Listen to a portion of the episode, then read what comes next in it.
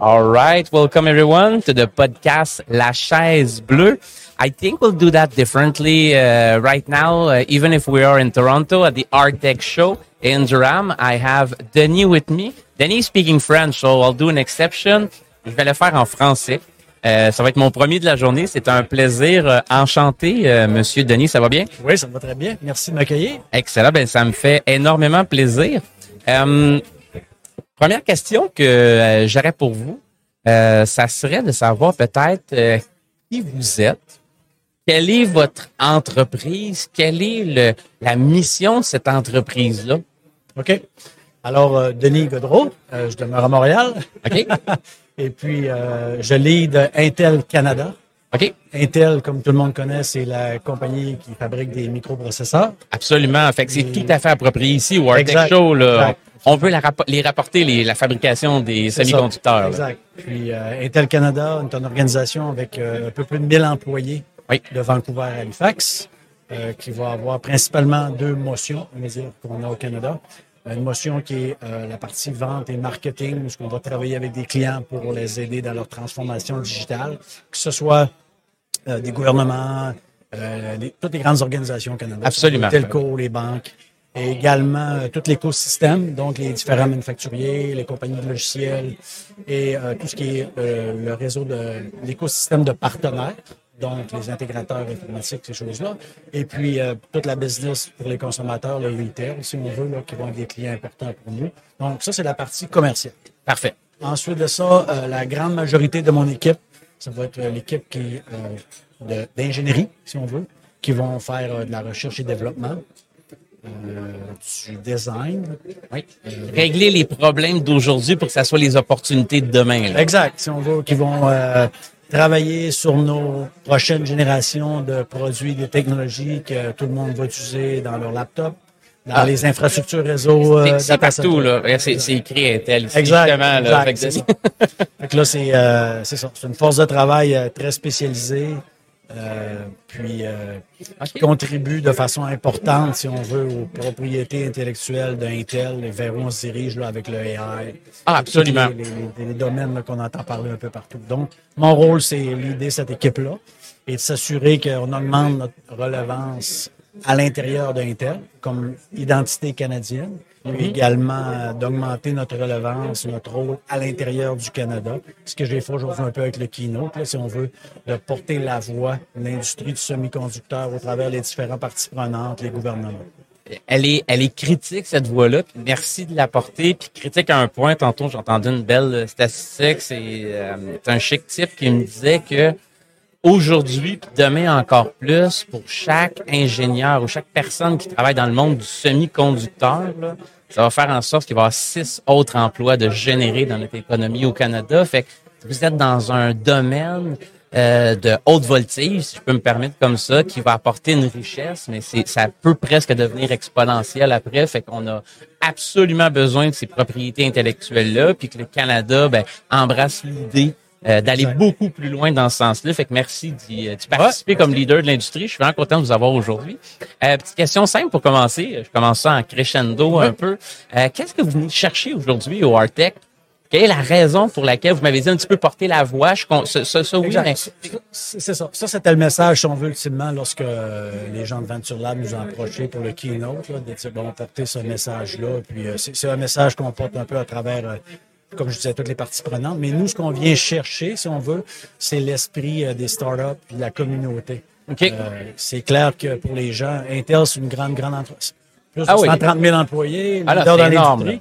Puis souvent, euh, c'est difficile pour les gens qui vont avoir un produit, une technologie, une propriété intellectuelle, d'interagir avec nous. Parce que c'est impossible pour Intel de parler à tout le monde qui dit Hey, j'ai une nouvelle technologie pour faire du 3D stacking, j'ai une nouvelle Alors. façon de... C'est impossible.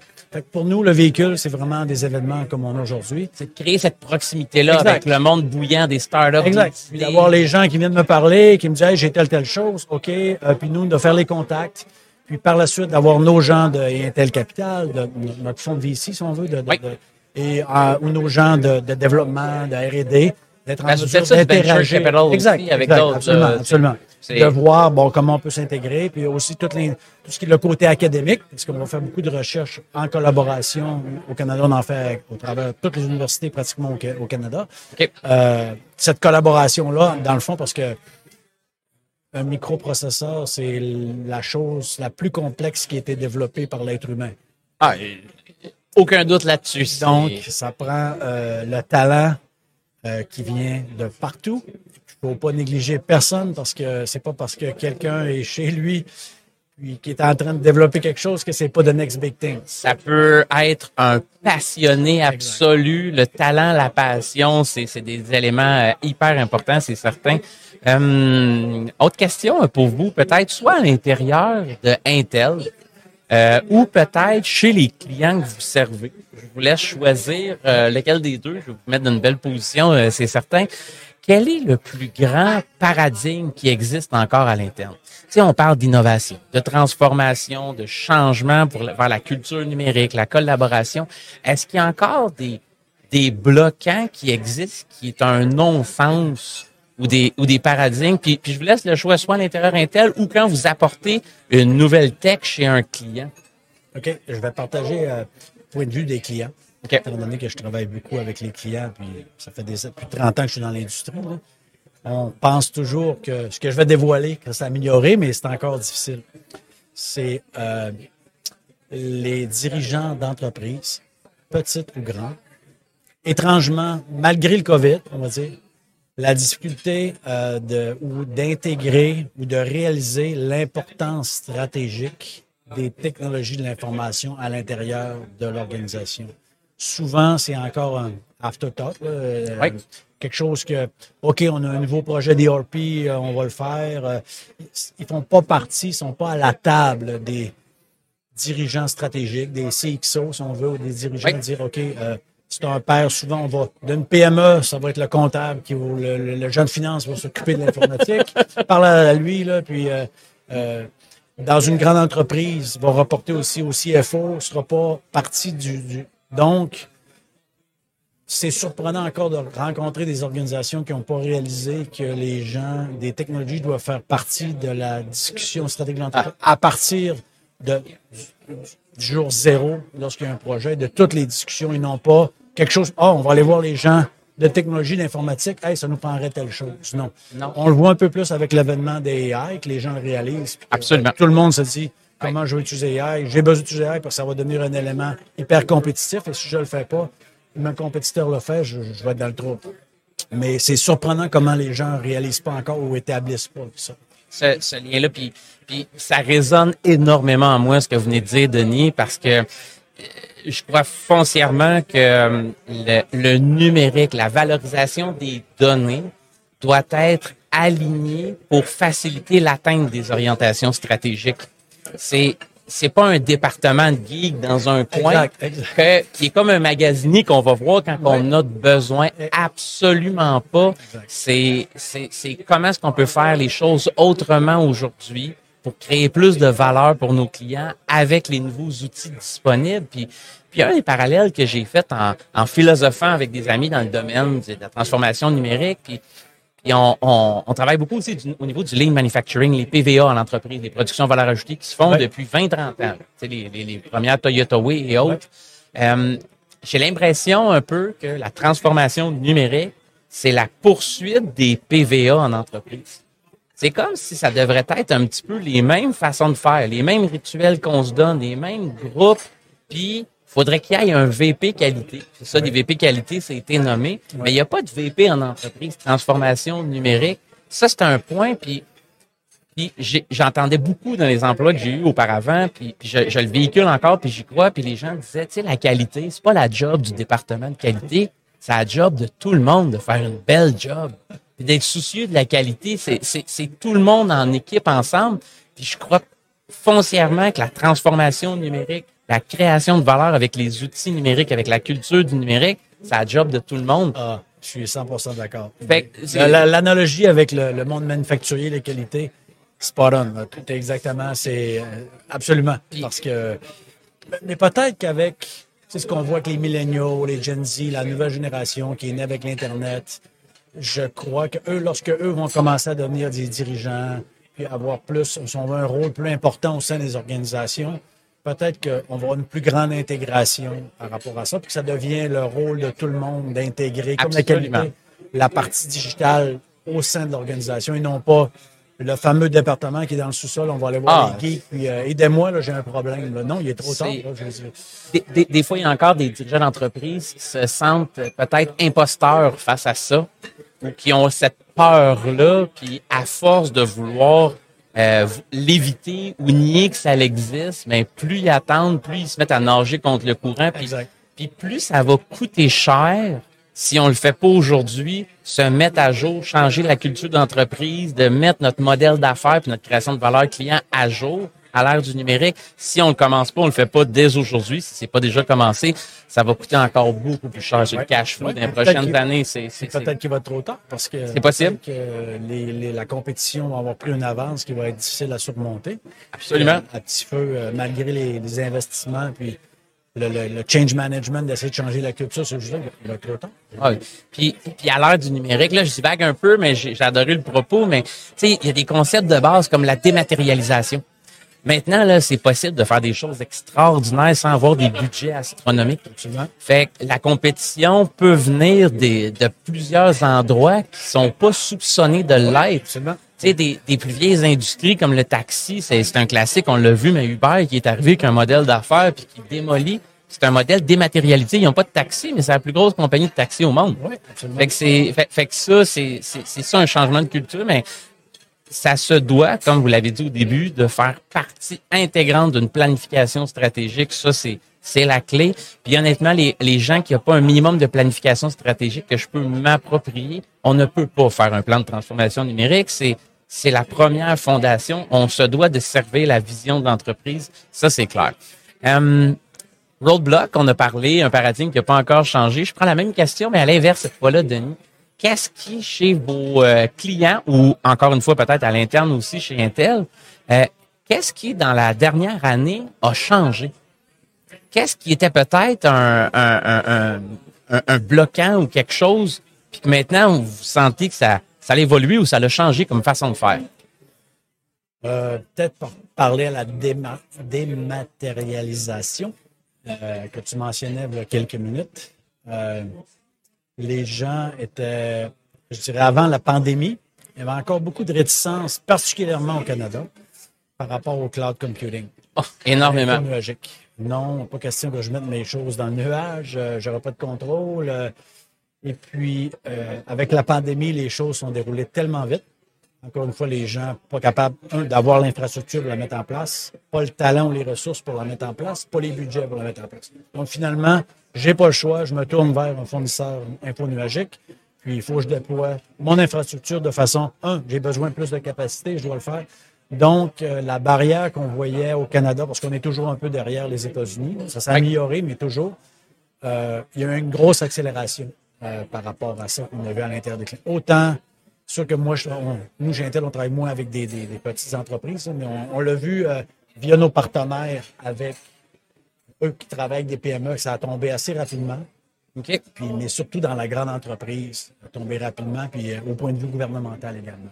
Ah, absolument, avec la démocratisation du cloud, des, différents avantages, puis les gens, c'est plus nécessairement une nouveauté qui fait peur, mais plus rendu, pas nécessairement une commodité, mais, mais plus démocratisé, accessible, puis, puis souvent, il y a plein d'entreprises que j'ai moi, je il y avait toujours une vieille garde qui, qui, qui essayait de maintenir le port. C'est de eux que je voulais parler. cette vieille garde-là croyait sans aucun fait technique que c'était plus sécuritaire dans le bon vieux serveur qui maintenait un Windows 7 dessus avec des vieux logiciels, mettons, que c'était plus safe là parce qu'il y avait une voûte pour les pirates, pour les, la, la, cybersécurité et autres, versus dans un cloud, non, je n'aimerais pas de nom, mais c'était une belle aberration. Fait que oui, une belle accélération, très très bon point.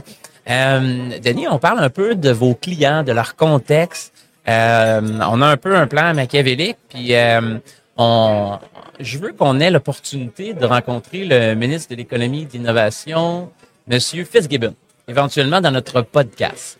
Dans l'intérêt de de, de, faciliter la vie de vos clients dans l'adoption des technologies pour créer la valeur euh, qui se doit d'être là. quelle question aimeriez-vous lui poser? À M. Fitzgibbon? Il y, a, il y a deux angles là, que j'aimerais les questions leur poser, poser à M. Fitzgibbon. Il y aurait la partie client, mais il y aurait la partie par rapport à l'industrie des semi-conducteurs. Absolument. Ben, je peux vous laisser Ok, choisir. ok. Ça me- Disons qu'on va y aller avec la partie client. Oui. C'est clair que le gouvernement doit s'assurer de mettre en place. Il y a déjà des programmes, mais des programmes beaucoup plus agressifs en termes d'aider les organisations euh, à se transformer plus rapidement et de réaliser l'importance de se transformer. Parce que le monde est en train de changer extrêmement rapidement. On le voit avec l'intelligence artificielle. Là. Tu sais, auparavant, lorsqu'on parlait d'intelligence artificielle, les gens pensaient recherche fondamentale, c'est très académique, c'est complexe. docteurs C'est universités. les euh, grosses compagnies qui sont en train de faire ça, ça s'adresse pas à moi. Là, on voit avec les produits qui apparaissent sur le marché, que ce soit, euh, sans, nommer de nom, mais avec les suites de logiciels Office qui s'en viennent, ces choses-là. Pilot dans Ouais, Microsoft, par exemple, qui est- exact. Puis les- à peu près tous les logiciels commerciaux vont avoir, si on veut intégrer le AI. là. Donc, ça devient non seulement euh, euh, euh, panaché des grandes entreprises, mais ça va être pour tout le monde. Puis les organisations qui vont pas utiliser ça vont devenir désavantagées par rapport à leurs compétiteurs. Et nous, en tant que nation, pays, euh, Canada, Québec, ben, on doit s'assurer que nos organisations, un, comprennent bien la situation, qu'il y a des programmes en place pour aider cette transformation-là, parce qu'on est un, on est un pays de PME. Euh, c'est 80% je pense. euh, Exact. Aux États-Unis, c'est un pays de grande entreprise. Eux, c'est eux qui drivent la transformation. Donc, on doit suivre la parade. Donc, on doit s'assurer que nos PME euh, se transforment s'ils veulent être capables de faire face à ce qui, les attend et être compétitifs. Ce serait cette partie-là euh, qui devrait adresser là, et, euh, assez rapidement. J'adore ce que j'entends. Puis il y a deux mots que je retiens. Un, faire réaliser aux gens. Ceux qui sont encore dans le déni, il faut favoriser avec programme, peu importe les moyens, mais le aider à le réaliser. Puis l'effectuer, tu sais, t'as beau faire un plan, mais la création de valeur se fait quand tu exécutes ce plan. Quand tu es dans faire un plan, tu crées pas de valeur dans le business. T'as rien que fait un plan, puis s'il prend poussière, on, on a perdu du temps tout le monde. Mais dans l'exécution du plan, ça, faudrait que ça soit peut-être plus agressif, j'ai entendu comme mot, comme incitatif, comme programme pour aller de l'avant. J'adore ça. Euh, puis par rapport aux semi-conducteurs, est-ce Oui. qu'il y avait une question aussi pour ça? Ben, semi-conducteur, je reviens un peu à- au keynote que j'ai donné aujourd'hui. Si on regarde euh, l'importance des semi-conducteurs au cours des prochaines années. Les gens l'ont réalisé encore une fois avec la, la fameuse pandémie, parce qu'il y a eu un manquement de semi-conducteurs partout. On- une, euh, la vaisselle, une voiture, une machine à café. Euh, mon père qui m'appelle, qui me dit Ma voiture neuve, les bancs chauffants ne fonctionnent pas parce que ça a l'air qu'il manque de semi-conducteurs. Tu peux-tu faire quelque chose? Euh, fait que les gens ont réalisé l'importance des semi-conducteurs, puis ça va juste aller en s'accélérant lorsque toutes les industries sont en train de se transformer vers un mode software defined, donc de plus en plus de semi-conducteurs qui va être nécessaire partout. Oui. Puis si on regarde la chaîne de valeur des semi-conducteurs, il y a des joueurs des nations qui sont extrêmement dominants, qui ont commencé les investissements là, 50, 40 ans. C'est fou, hein? 50, 40 ans. Oui, là. si on regarde les États-Unis, euh, J'ai Taïwan. 40 ans moi-même, ouais, là. euh, La Corée du Sud, euh, des parties de l'Europe. Donc, le retard est très, très grand pour le Canada. Il y a des choses qu'on c'est impossible de rattraper. Mon, mon père me disait toujours, Denis, il y a quatre types de personnes dans la vie. Il y a ceux qui chauffent le train, il y a ceux qui sont dans le train, il y a ceux qui regardent passer le train, puis il y a des gens, les quatrièmes, ils savent même pas qu'il y a un train qui passe. Ça, ça, c'est le pire risque dans la vie quand Ouais. tu sais pas ce que tu sais pas. Là, Exact. Fait que là, nous, au Canada, euh, où on se situe là-dedans? Ouais. Est-ce qu'on sait qu'il y a un train qui est en train de passer par rapport aux semi-conducteurs et l'importance stratégique que ça va avoir? Puis c'est quoi notre rôle en tant que nation là-dedans? Parce que tu regardes dans l'environnement, la chaîne de valeur, nulle part tu vas voir le Canada là-dedans. On est un joueur pratiquement inexistant. Sauf qu'on a des forces. Il y a des choses importantes pour nous qu'on doit faire. Fait que, euh, ma question à M. Fitzgibbon, c'est un, est-ce que vous réalisez l'importance des semi-conducteurs au cours des prochaines années pour le succès d'une nation, d'un pays, et la qualité de vie qu'on doit avoir? Prospérité économique. Exact. Et deux, quel rôle qu'allez-vous faire pour permettre d'augmenter notre participation dans cette chaîne de valeur? Notre capacité de production. Oui, il y a plusieurs pistes. Il n'y a pas seulement, si on regarde la, ch- il y a la recherche et développement, Oui. il y a tout ce qui est matériaux, outils, le design, la fabrication, différents niveaux en termes de fabrication, le front-end, le back-end, qu'on appelle le packaging. Il y a différents éléments. Ou à quel endroit nous, on peut participer là-dedans? Autant au point de vue académique, petites et moyennes entreprises, start-up, grandes entreprises, domestiques au Canada, entreprises canadiennes, mais aussi avec les joueurs internationaux. Puis, comme par hasard, le plus grand joueur dans le monde là-dedans, c'est les États-Unis, c'est notre voisin. On doit être beaucoup plus agressif, approcher notre voisin américain, les grandes organisations comme Intel, pour dire quels sont vos problèmes, comment je peux vous aider, moi, avec mes forces et faiblesses, Canada, ma politique d'immigration, le talent que j'ai, la qualité de vivre. Les gens adorent vivre ici. Mm-hmm. On est capable d'attirer des talents qui ne vont pas à l'ailleurs. Absolument. Comment, qu'est-ce que je fais, quels sont mes plans stratégiques pour capitaliser là-dessus, puis être encore une fois beaucoup plus agressif pour attirer cette industrie-là, qui crée, tu mentionnais au départ, le multiplicateur de- d'emplois Ah. est fantastique. C'est une industrie qui est hyper porteur, puis haut- je vais te switcher en anglais, hautement stratégique. On aurait pu le faire en anglais, mais j'en profite en français. Non, non, En plus, avec un, accent du Saguenay, de Chicoutimi, c'est encore mieux, ça. J'étais d'ailleurs chez Réseau Transval là, avec le podcast Ah! euh, dans la vallée de l'aluminium il y a un mois environ. Ah, c'est euh. J'ai euh, adoré ça. Euh, autre question pour vous, Denis. On marche ensemble.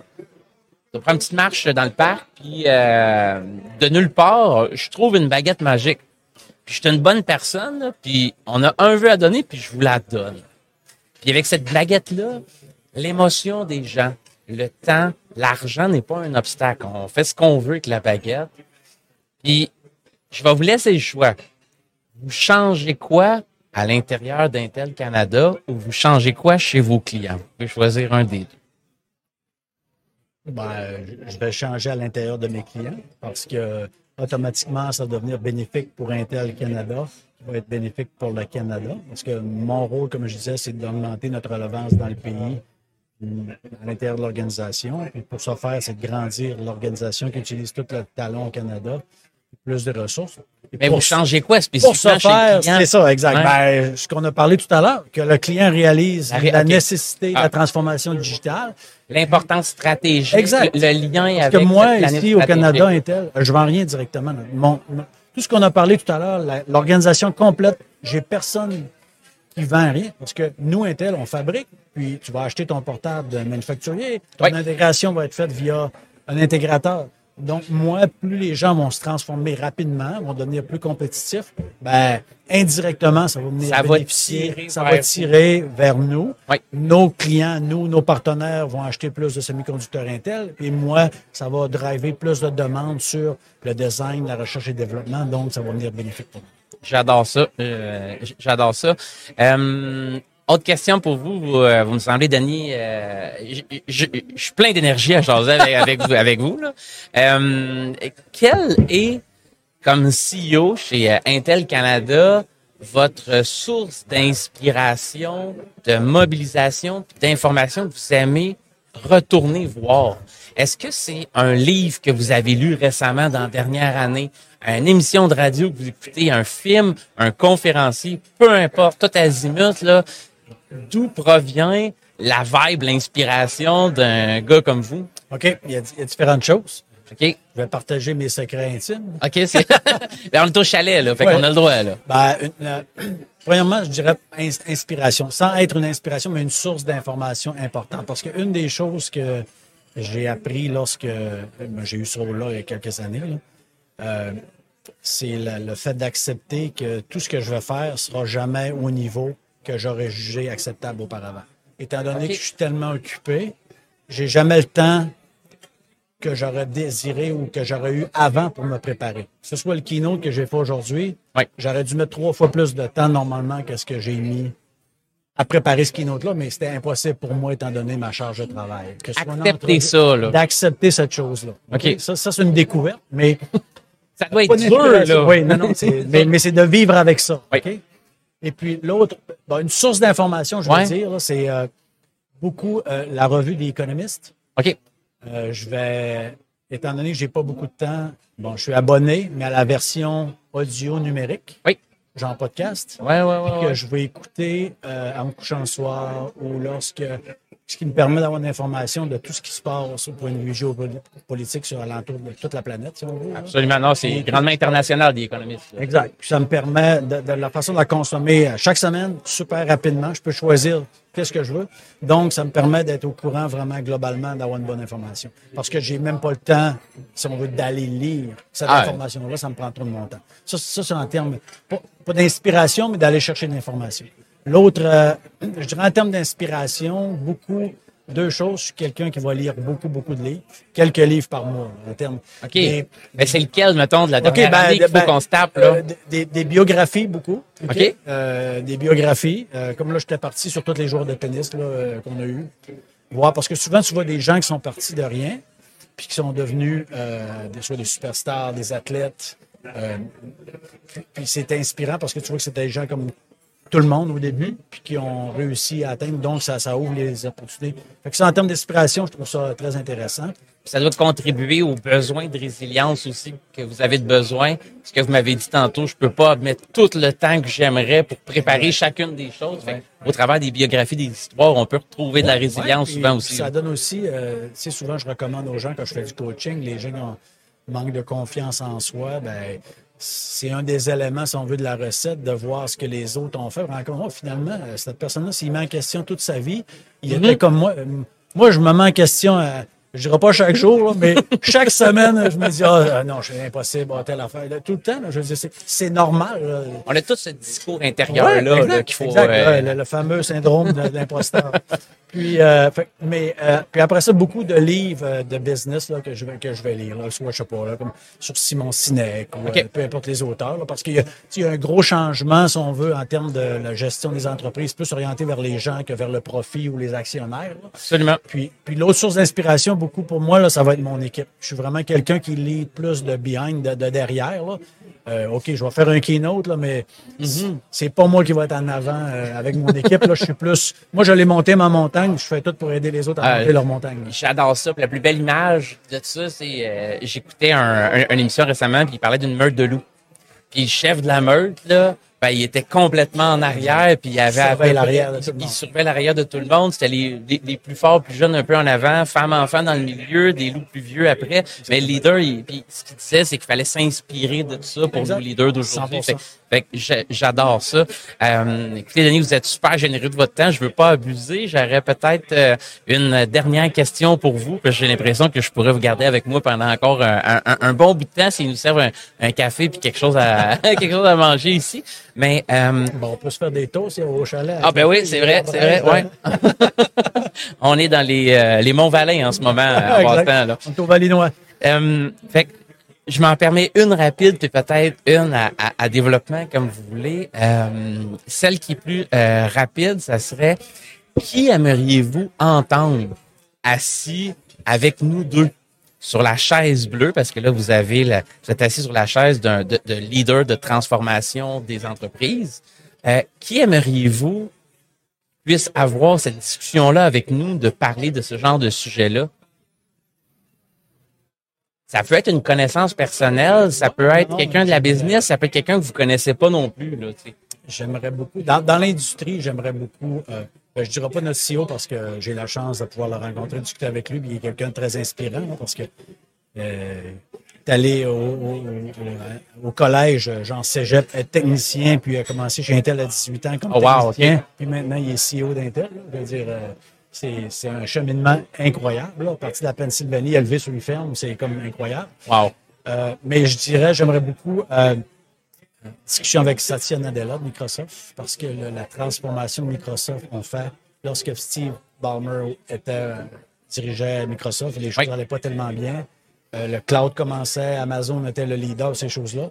Puis, Il est en péril un peu plus, j'ai oui, vraiment, vraiment. Puis Satya a réussi à transformer l'organisation à un niveau qui est vraiment impressionnant, à faire le leader que Microsoft est aujourd'hui, puis de changer la culture, parce qu'également, comme Intel, Microsoft avait une culture très forte, très mhm. forte, et puis de pouvoir en faire ça tout en changeant en plus la mentalité à parce que c'était une boîte qui était, je veux dire, pas dire agressive, mais euh, c'est une boîte américaine. Oui, oui, oui. Il y a leader dans leur industrie. en faisant ça vraiment, en plaçant les gens au, centre, Puis vraiment, l'élément, lorsqu'on lit des, des livres sur Satya Nadella, vraiment un niveau d'empathie vers les clients, les gens, et d'une compréhension du marché que Microsoft n'avait pas avant, qui a fait qu'aujourd'hui, Microsoft, ben, c'est une des entreprises avec Apple la plus grande capitalisation boursière au monde. Ah, puis ils ont repris euh, Ah oui. tout qu'un gros kick. euh, J'aimerais beaucoup avoir une discussion avec lui. J'adore le fait, Denis, que vous êtes un homme de défi. On aurait pu parler ici du CEO de Intel, mais vous y parlez, fait que c'est à l'occasion, fait que c'est trop facile, fait qu'on vise quelqu'un d'autre. J'aime ça, un, un homme de défi. Puis dernière question que j'aurais pour vous, tu sais, on, on, on- on parle beaucoup d'intelligence artificielle de ce temps-ci. Euh, une semaine, j'ai eu euh, l'opportunité d'aller participer au forum de consultation du Comité de l'innovation du Québec euh, sur l'intelligence artificielle euh, et tout et tout. Puis, euh, ma question pour vous, ça serait de savoir, quelle est votre vision dans cinq ans?